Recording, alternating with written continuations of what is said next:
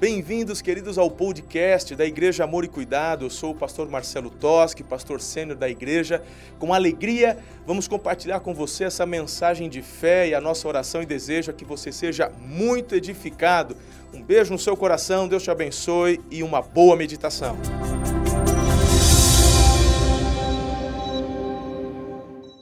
Não perca esse espírito de adoração. Essa música é da minha época de de adolescência. E quando eu ouvia essa música, eu sempre tinha uma, uma sensação de, de uma grande multidão cantando e louvando essa música assim. Ela fala: toda a terra celebra a ti. Eu tinha uma sensação de algo sobrenatural acontecendo e uma visão do mundo todo adorando o Senhor todas as pessoas cantando uma música de adoração ao nosso Deus. Mas sabe que isso na verdade que estava no meu coração acabava sendo uma ideia de que isso só iria acontecer no final dos tempos. Só iria acontecer quando Jesus voltasse quando fôssemos ao encontro dele nas nuvens. Mas não é isso que eu vejo que está acontecendo, porque só hoje, nessa igreja, nós estamos praticamente por domingo com umas seis mil pessoas juntas, adorando e louvando ao Senhor, em uma só voz, ao Rei dos Reis e Senhor dos Senhores. Porque nós estamos vivendo hoje o tema dessa mensagem, que é uma igreja viva. Estamos vivendo isso hoje. Nós aprendemos com o passar do tempo que nada ia dar certo e o mundo sempre ia de mal a pior. Então não adianta você se esforçar muito, não adianta você nem pregar a palavra de Deus muito, porque quem vai para o céu já está definido, já está escrito, já é destinado. Então para que pregar? Para que ser uma igreja vibrante? Para que ser uma igreja viva, uma igreja relevante, uma igreja que faz a diferença na sociedade lá fora? Para quê? Se tudo vai de mal a pior, se poucos são aqueles que vão para o céu, afinal de contas a palavra fala que a porta é estreita dos que vão para o céu e larga para aqueles que estão perdidos. Isso foi ensinado, eu tenho certeza que não só para mim, mas muitos de vocês ouviram isso. E talvez muitos de vocês ainda creem nisso. Mas não é isso que eu tenho enxergado acontecer nos últimos anos. A começar dessa igreja. Eu tenho visto um mover sobrenatural do Espírito Santo de Deus. Eu tenho visto algo que traz para o nosso coração uma expectativa santa de que sempre algo de melhor há de acontecer. De que a cada ano que passa, a cada mês que passa, a cada dia que passa, Deus tem algo novo para poder trazer para mim, para a sua vida. O que eu quero falar hoje de uma igreja viva é para tirar a formatação que nós aprendemos muitas vezes Cada um tem uma ideia aqui do que é ser igreja. Cada um aprendeu de uma forma diferente o que é ser igreja. Cada um ouviu algo diferente na sua infância, na sua adolescência, do que é ser igreja.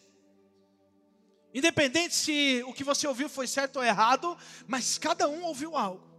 E aí você forma na sua mente: igreja é isso. Mas o objetivo da palavra dessa noite é quebrar a formatação de muitas mentes aqui hoje. E mostrar o que é de verdade uma igreja viva à luz da palavra de Deus. Ainda assim, não vamos conseguir esgotar o assunto. Ainda assim, os pontos que vão ser trazidos aqui hoje, não dá para fechar e dizer é só isso que significa uma igreja viva. Sabe por quê? Porque o nosso Deus é um Deus sem limites. Ninguém determina o que é que Deus vai fazer. A única coisa que não foge são os princípios que ele mesmo deixou na palavra, mas a formatação, a forma de passar essa mensagem, ele sempre vai nos surpreender. Ele sempre vai trazer um jeito novo. E a questão é se estamos preparados e com a mente aberta para o novo do Senhor dia após dia. Porque isso significa ser uma igreja viva. Uma igreja viva, ela está atenta às mudanças que podem acontecer, desde que não fira os princípios da palavra de Deus. Mas se não ferir esses princípios, nós temos que estar atentos e temos que tomar cuidado para que essa formatação que um dia alguém colocou na sua mente, lá na sua infância, lá na sua adolescência, que você não coloque Deus dentro de uma caixa. Que você não fale assim, não, o que eu aprendi que Deus age é só dessa forma. E aí então, com o seu entendimento, você limita o poder de Deus. Você fala, não, o que eu aprendi é só isso, então, fora dessa caixa aqui, eu não acredito, Deus não age mais. E aí, quando Deus age de uma forma diferente, o que, que acontece? Você duvida, você fala, isso aí não é Deus, porque o jeito que eu aprendi não é dessa forma. Uma igreja viva, ela está aberta para o novo. Porque o vento do Espírito, ele não diz para onde ele vem, para onde ele vai, ele simplesmente age. Ele simplesmente sopra. E é essa formatação que nós precisamos quebrar nessa noite em nome de Jesus.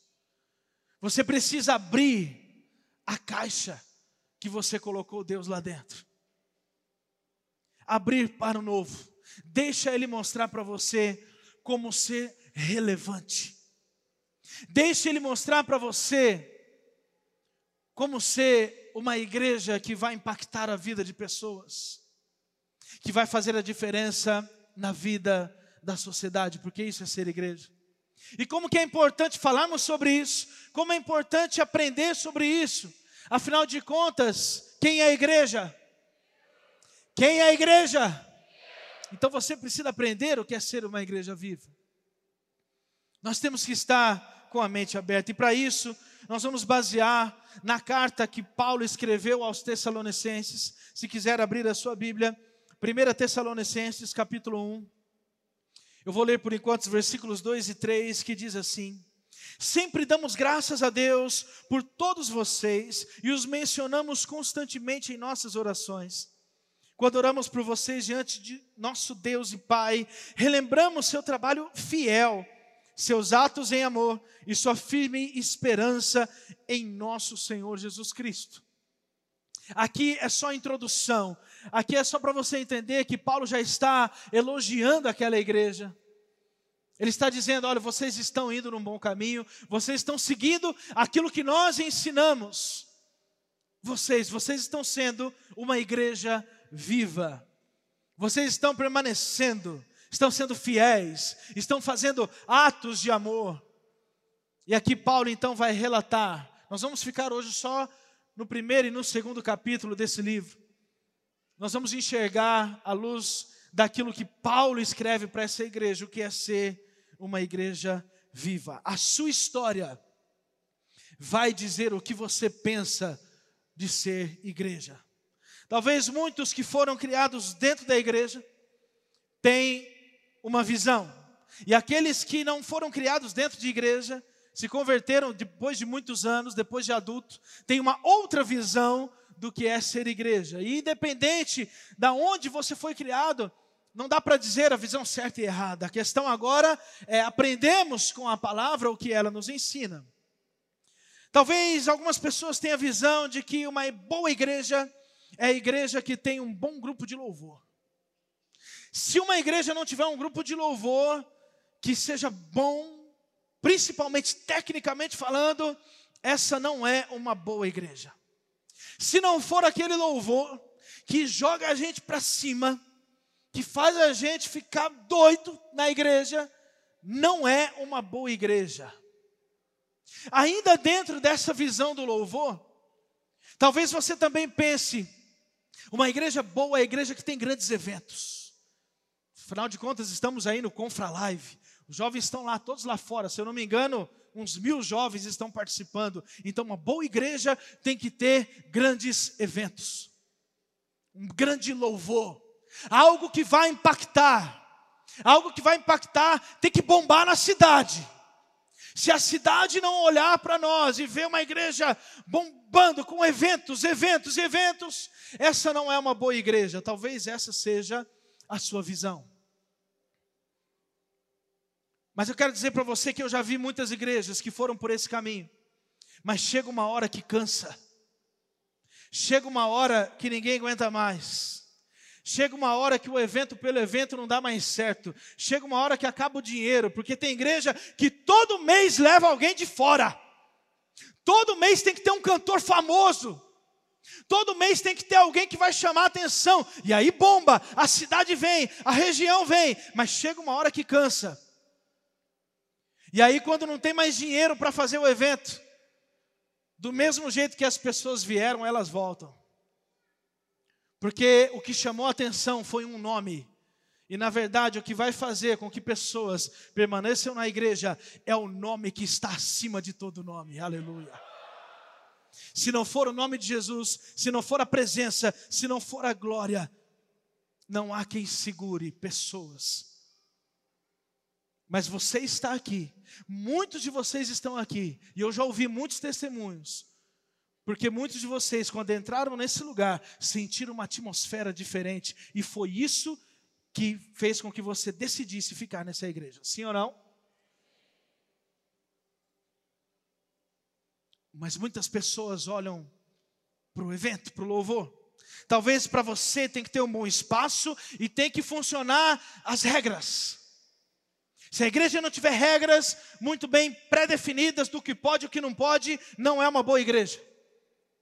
E aí perde a flexibilidade. Um dia que precisa ter um pouquinho de jogo de cintura, aí não tem, aí é muito firme, aí perde o coração de muitos também. Qual é a sua visão de igreja? Talvez a sua visão de igreja tem que ser aquela que tem uma boa palavra. E você se preocupa tanto só com a palavra, que aí o inverso também, o louvor para você, não faz nada. Às vezes o louvor não faz nem, nada de diferença na sua vida. Você quer só a palavra, a ponto de você nem chegar para o momento de louvor, só chega para a hora da palavra. Porque para você o que importa é só a palavra. Louvor não tem importância nenhuma. Talvez para você que se importa tanto com a palavra, uma igreja tem que ser uma igreja que forme mestres, conhecedores profundos da palavra de Deus e só. Porque se uma igreja não insistir e formar grandes conhecedores profundos da palavra de Deus, isso não é ser igreja.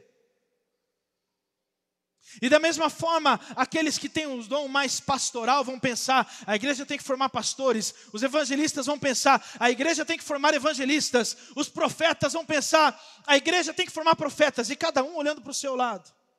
Quando na verdade a igreja de Cristo, ela precisa entender que cada um tem o dom, e quando todos temos o mesmo foco, nós andamos em unidade.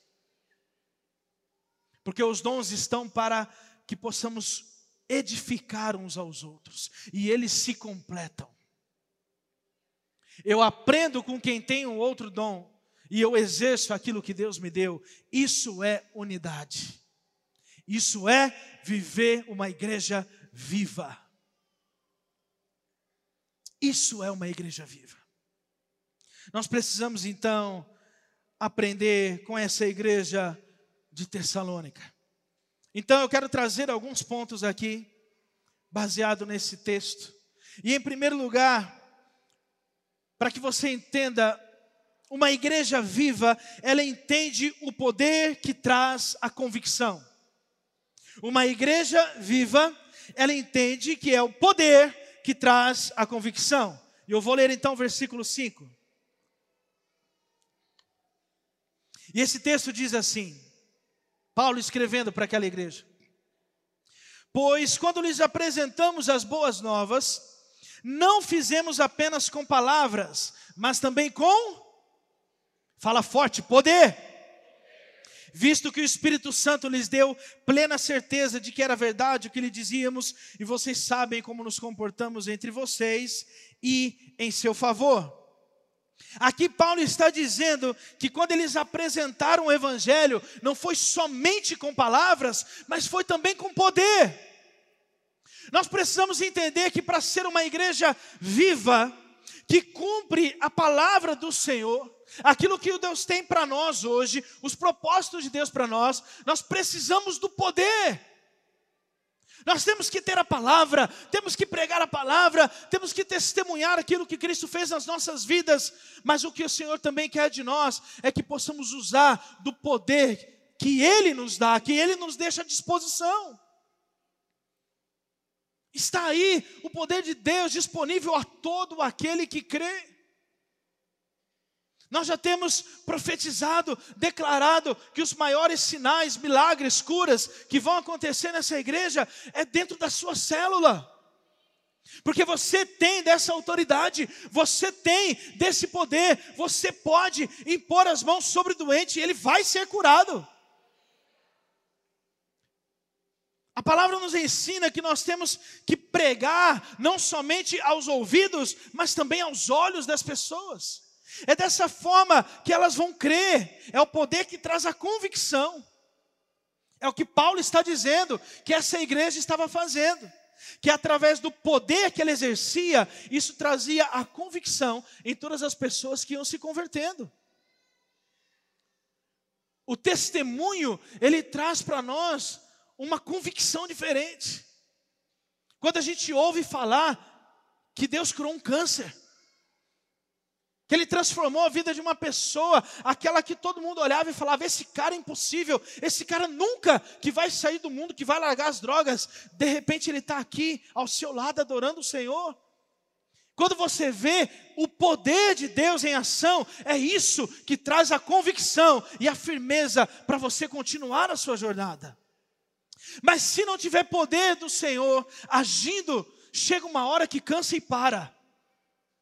Se não tiver o poder de Deus agindo, não tem como falar que é ser igreja viva. Eu costumo dizer que se nós, que somos igreja, que adoramos o Senhor, que falamos que confiamos em Deus, que Ele existe de fato, e eu falo que Deus existe, mas não creio no sobrenatural, tem alguma coisa errada, porque Deus é sobrenatural.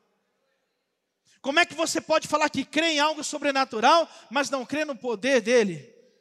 Não tem lógica. E se você crê, você precisa colocar isso em ação. Você precisa crer que você pode usar desse poder.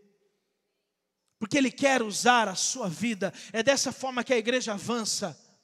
Nesse Confra Live, a turma do evangelismo da nossa igreja, eles mudaram a estratégia. Eles estão saindo nas ruas para evangelizar. E antes eles andavam com um pouco de pressa, às vezes tinham horário para voltar. Agora eles estão numa turma menor, porque eles fazem questão de abordar as pessoas que estão lá no carnaval, na festa da carne lá fora, e eles têm tempo com elas, e eles começam a orar por um sinal naquele momento. Eles pegam aquelas pessoas, começam a evangelizar, começam a falar a palavra de Deus, e de repente, se a pessoa já precisa de uma cura, eles já oram na hora para que a pessoa seja curada. Porque é dessa forma que as pessoas vão ter a convicção de quem é Deus na vida delas. Nós temos que entender, a igreja viva tem que entender que é o poder que traz a convicção para que nós possamos continuar. Precisamos manifestar o céu na terra. Temos que manifestar o céu na terra. Nós somos representantes, somos embaixadores de Cristo aqui na terra. A palavra fala que você é peregrino nesse mundo, que você não é desse mundo, mas que o seu lar é o lar celestial, amém? Se lá é o seu lar, e a Bíblia fala que você precisa manifestar o céu na terra, você precisa trazer a realidade do céu aqui na terra. E no céu não tem enfermidade, no céu não tem demônio, no céu não tem opressão. Então, aonde você estiver, você precisa crer no poder que vai restaurar a vida das pessoas. Você precisa crer que aonde você colocar os seus pés, a realidade daquele lugar será transformado. Porque você não é desse mundo. Você é peregrino, você só está de passagem. Você precisa trazer a realidade do céu aqui na terra. O entendimento, quando a Bíblia fala que somos embaixadores, é o entendimento que nós temos quando falamos da embaixada de outro país, por exemplo, do Brasil, em outro país, aquele lugar da embaixada brasileira, aonde fica o prédio, ali é considerado terras brasileiras. Não sei se você já reparou, tem muitos filmes americanos que é, às vezes o cara está em outro país, o americano está em outro país, e ele começa a fugir de alguém, e ele foge para onde? Para a embaixada americana. Por quê? Porque dentro da embaixada é terra americana, então lá ele tem segurança. O inimigo não pode fazer nada com ele lá dentro. Esse é o significado. Aquelas terras fazem parte do país da embaixada. Se nós somos embaixadores de Cristo e nós representamos o céu na terra, aonde você coloca os seus pés, tem que acontecer o sobrenatural. Quem é que está me entendendo aqui? Tem que manifestar o sobrenatural. Porque você é representante do céu. Por isso que não tem que ter medo de demônio, ele tem medo de você. Ele sai correndo de você. A hora que ele vê que tem um homem de Deus, uma mulher de Deus, chegando naquele lugar, ele bate em retirada. Não tem vez. É isso que nós precisamos entender. Segundo lugar, uma igreja viva, ela possui um testemunho que viraliza.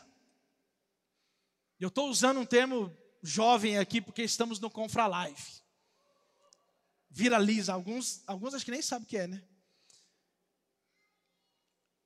Presta atenção nesse texto. Agora os versículos 7 a 10.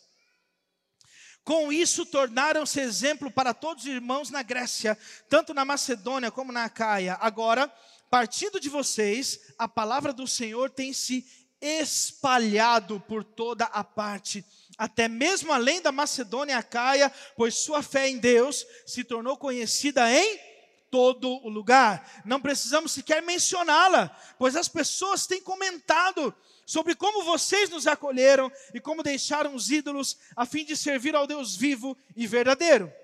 Também comentam como vocês esperam do céu a vinda de Jesus, o Filho de Deus, a quem ele ressuscitou dos mortos e que nos livrará da ira que está por vir. Aqui está falando da fé, da palavra que se espalha através daquela igreja. Paulo está dizendo: olha, aquilo que eu preguei para vocês, a verdade da palavra que eu preguei para vocês, vocês, pela sua fidelidade, estão espalhando isso para tantos outros lugares, e a fama de vocês alcançou toda a região.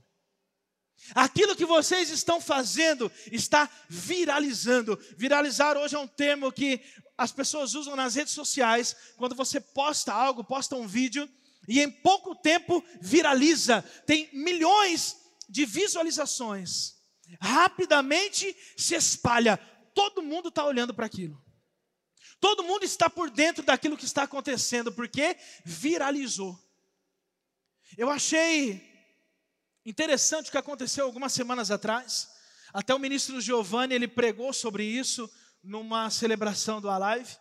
Sobre um, um cara, ele é de outro país, eu não lembro de onde é, que ele postou a foto de um ovo. Quem que viu isso aí? porque viralizou. Poucos viram. O rapaz ele postou a foto de um ovo na internet. E eu não sei as palavras certas que ele escreveu, mas ele escreveu algo assim: essa foto vai ser a que mais tem curtidas no mundo. Algo nesse naipe.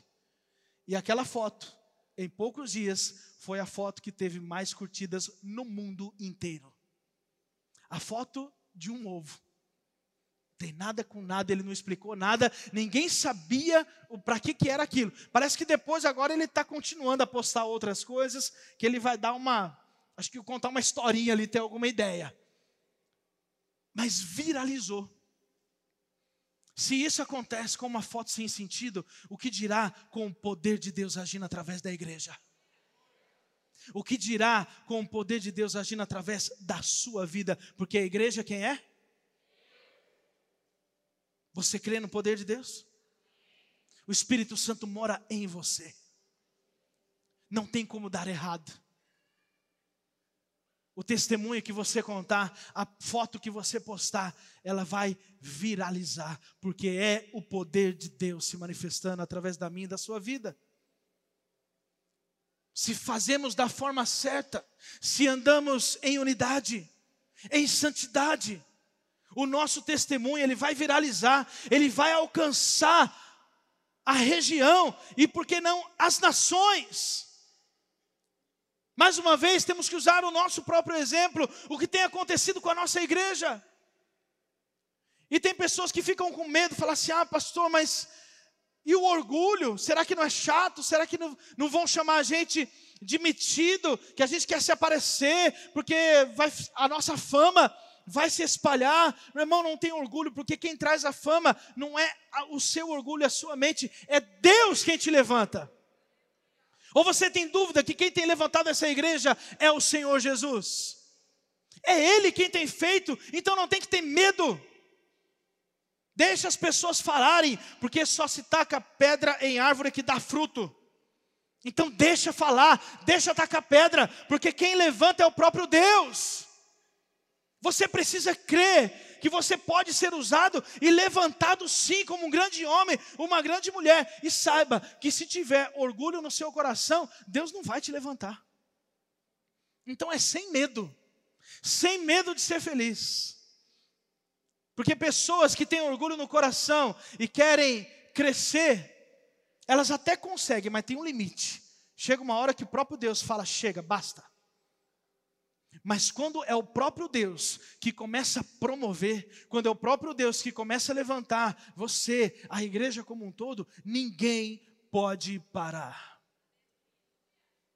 É o poder de Deus que vai viralizar em todas as nações, em nome de Jesus. Terceiro lugar, uma igreja viva recebe o cuidado do discipulado. Veja só o que fala nos versículos 7, 8 e 11 e 12, agora do capítulo 2 de Tessalonicenses. Ainda que como apóstolos de Cristo, de Cristo tivéssemos o direito de fazer certas exigências, agimos como crianças entre vocês, ou melhor, fomos como a mãe que alimenta os filhos e deles cuida. Nós os amamos tanto que compartilhamos com vocês não apenas as boas novas de Deus, mas também a nossa própria vida. Agora, versículos 11 e 12.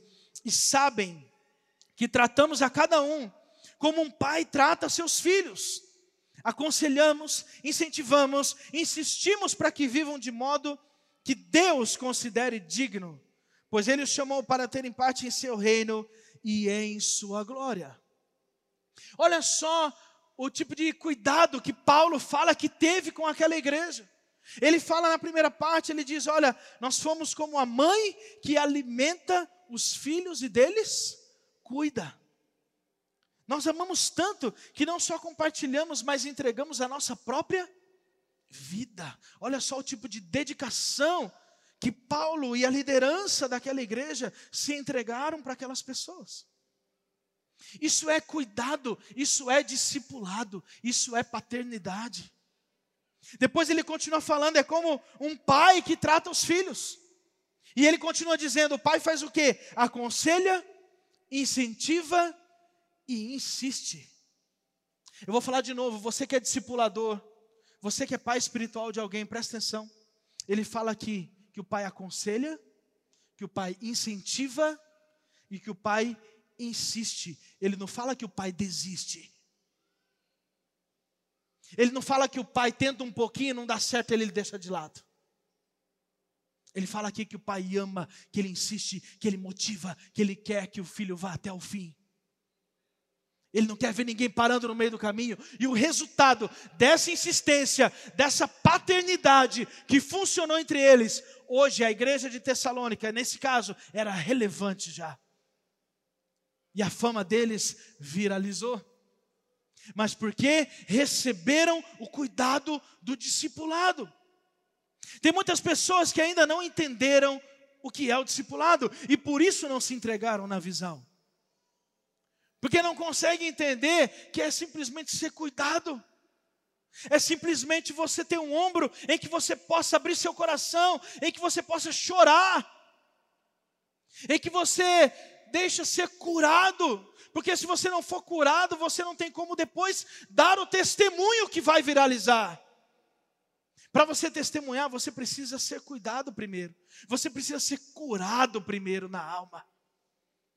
Isso vai acontecer lá no cuidado do discipulado. Vai acontecer no tratamento de pai e filho espiritual. Então a palavra que eu tenho para você, igreja, honre a visão que Deus deu para essa igreja. Honre a visão que Deus deu para o seu pastor, para a sua liderança. Honre, porque se é Deus que deu, é porque é o melhor para você. É porque é para você crescer. O filho honra o pai e o pai promove o filho. Essa é a visão. O filho honra o pai e o pai promove o filho. É isso que precisamos entender. Receba o cuidado do discipulado, porque é para crescimento. E em último lugar, uma igreja viva, ela entende que a mensagem ela permanece para aqueles que creem. Agora no versículo 13 do capítulo 2 diz: Portanto, nunca deixamos de agradecer a Deus, pois quando vocês receberam de nós a mensagem dele, não consideraram nossas palavras meras ideias humanas, mas aceitaram como palavra de Deus o que sem dúvida são. E essa mensagem continua a atuar em vocês, os que creem. Para aqueles que creem, a mensagem permanece.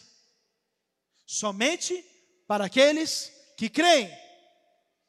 Se não crê, a mensagem tem uma hora que ela some. Se não há a fé suficiente para se manter firme na palavra, uma hora perde-se a palavra. É como a parábola do semeador. As primeiras sementes elas foram lançadas, mas vários motivos fizeram com que aquelas sementes fossem roubadas, com que elas se perdessem no meio do caminho, porque não havia firmeza, porque não havia raiz, porque não creram. Mas o que tem que chamar a nossa atenção é a última semente, aquela que foi exercitada a fé, aquela que creu de verdade, aquele coração, que é o último coração da semente. A palavra fala que aquele que recebe, ele multiplica a 30, a 60 e a 100 por um. Aleluia. Porque o que Deus tem para nós é uma multiplicação abundante para aqueles que creem. Para você permanecer, você precisa crer. A mensagem vai permanecer no seu coração se você crer. Se você ouvir o alimento que tem recebido toda semana desse púlpito e você abrir o seu coração e guardar cada palavra que você tem ouvido. Se você fizer isso, vai começar a frutificar, vai começar a multiplicar através da sua vida, mas precisa crer. Muitos param no meio do caminho. Muitos desistem no meio do caminho. Muitos param lá no Ribeiro de Besor, como falamos na semana passada. Porque preferem descansar ao correr atrás da sua própria família. Mas o que Deus tem para cada um de nós é permanecer firme na promessa que um dia foi dada por, pelo próprio Deus. João 15, 4 diz: Permaneçam em mim e eu permanecerei em vocês. Pois assim como um ramo não pode produzir frutos se não estiver na videira, vocês também não poderão produzir frutos, a menos que permaneçam em mim. Precisamos permanecer no Senhor para poder ver frutificar e multiplicar tudo aquilo que Ele tem nos dado. Para concluir, eu quero reforçar algo que eu comecei dizendo na introdução. Muitos tiveram uma formatação do que é ser igreja.